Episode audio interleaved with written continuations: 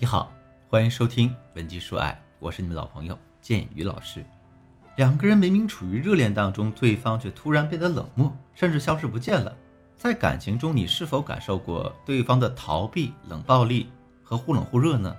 就比如说，两个人明明处于热恋当中，对方却突然变得非常冷漠，甚至消失不见了呢？如果你的回答是是，那么你就跟随建宇老师一起听下去，找到你想要的答案。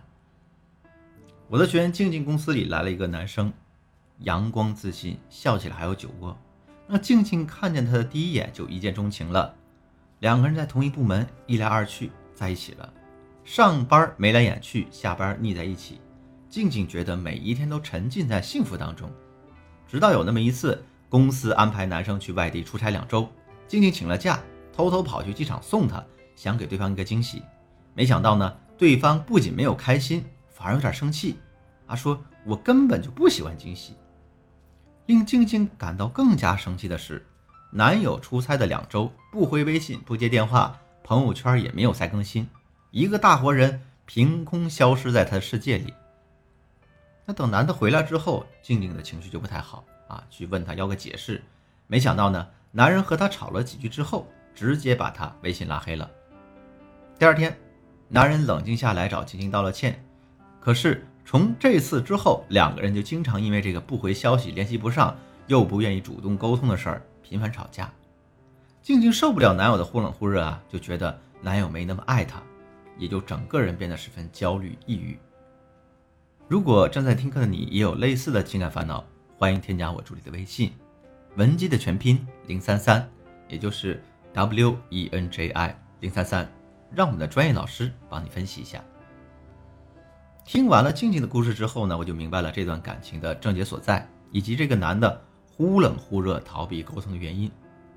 静静的男友属于那种回避依恋型人格，那这类人的身上一般都有这样几个特质：对亲密关系的需求程度很低，比如呢，男的对静静忽冷忽热、冷暴力；第二个，需要自己独立的时间与空间，比如呢，在出差的这个两周里呢，让静静联系不上他；第三。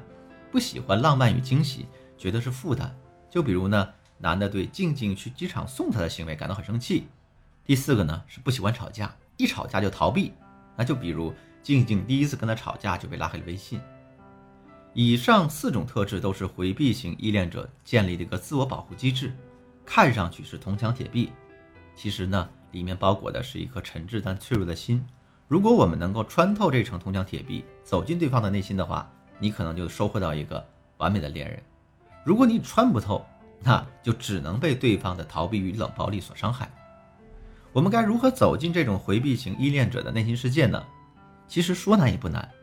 鉴于老师呢，在这里给大家总结了三个使用的方法，希望能对你有所启发。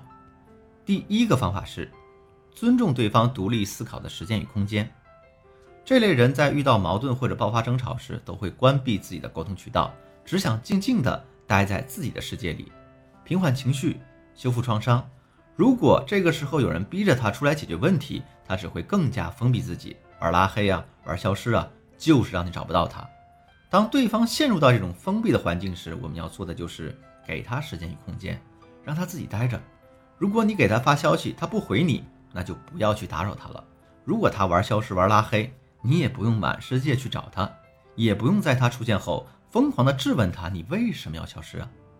你只需要在他回来之后，平和地告诉他：“啊，亲爱的，我一直都在你身边陪着你。”这样看似轻描淡写的一句话，对于这种人来说是能直击他们内心，让他们感到爱与关心的。所以呢，我们既要允许对方啊有足够多的时间和空间来独处，但我们自己也不能委曲求全，丧失自我。所以，大家要在感情当中建立一些。温和的契约规则，你在他冷静理性的时候啊，撒娇告诉他：“哎呀，亲爱的，当你不回我消息的时候，我感到有点委屈。下次你想静静的时候，给我发一个爱心好吗？”有了这样一个信号，他可以独处，而你的心情呢，也不会受到太大影响。第二个方法是，我们不要吝啬爱的表达，要重视与对方的肢体语言沟通。回避型依恋的人。内心深处极度缺乏安全感，总觉得自己不会被爱，所以他们才会努力克制自己对亲密关系的需求。害怕自己一旦依赖上一个人，将会陷入万劫不复的境地。作为他们的恋人呢，我们需要做的就是高频率向他们表达自己的爱意，要经常把我爱你、我想你这样的字挂在嘴边，多认同肯定他们，主动发现并告诉他们我在你身上能看到哪些优点。那我就建议姑娘们准备这样一个小本子，将对方身上的闪光点，或者呢他做了那些让你感动的事情都记下来，隔三差五的对他表白一次，这样男人基本上对女人的认可与肯定就没有抵抗力啊。像这种非常真诚的认可，男人是没有抵抗力的。回避型依恋的人虽然不喜欢吵架，不喜欢争论，但是却非常喜欢肢体上的碰触，所以。在与他们相处的时候，要格外注意肢体语言的沟通。比如呢，在你们吵架的时候，静静地从背后抱着他的腰；牵手时，悄悄摩擦他的虎口；睡觉时，紧紧抱着他的腰。啊，当然了，如果他们非常愤怒，十分抗拒这种行为，大家就不要靠上去了。第三个办法是学会示弱，让对方感觉被你需要。攻破回避型依恋者心理防线最大的一招就是暴露我们自己的弱点。让对方主动来关心我们。一方面，在生活中，我们要学会暴露自己的弱小与无助，然后寻求他们的帮助。比如呢，你可以在跟朋友聚会喝酒之后，给他打个电话，弱弱的说：“哎呀，我好像喝醉了，脑袋沉沉的，你来接我吧。”这听上去呢有点作，但这类人是刚好吃这一套的，因为他们非常希望有人能够信任他们、依赖他们。一旦这类人在你这里找到那种被需要的感觉，他们就会对你产生亲近感与安全感，然后主动朝你走过来，把你放在心尖上去疼爱。另一方面是呢，将自己内心的脆弱暴露在对方面前，让他们引起共鸣，觉得你们两个人是可以互相舔舐伤口的人。比如呢，你可以找一个夜深人静的时候，哭着给他打一个电话，讲讲你生活中经历的某件惨事，然后让他安慰你，最后再认真的感谢他，让他知道他帮到你了。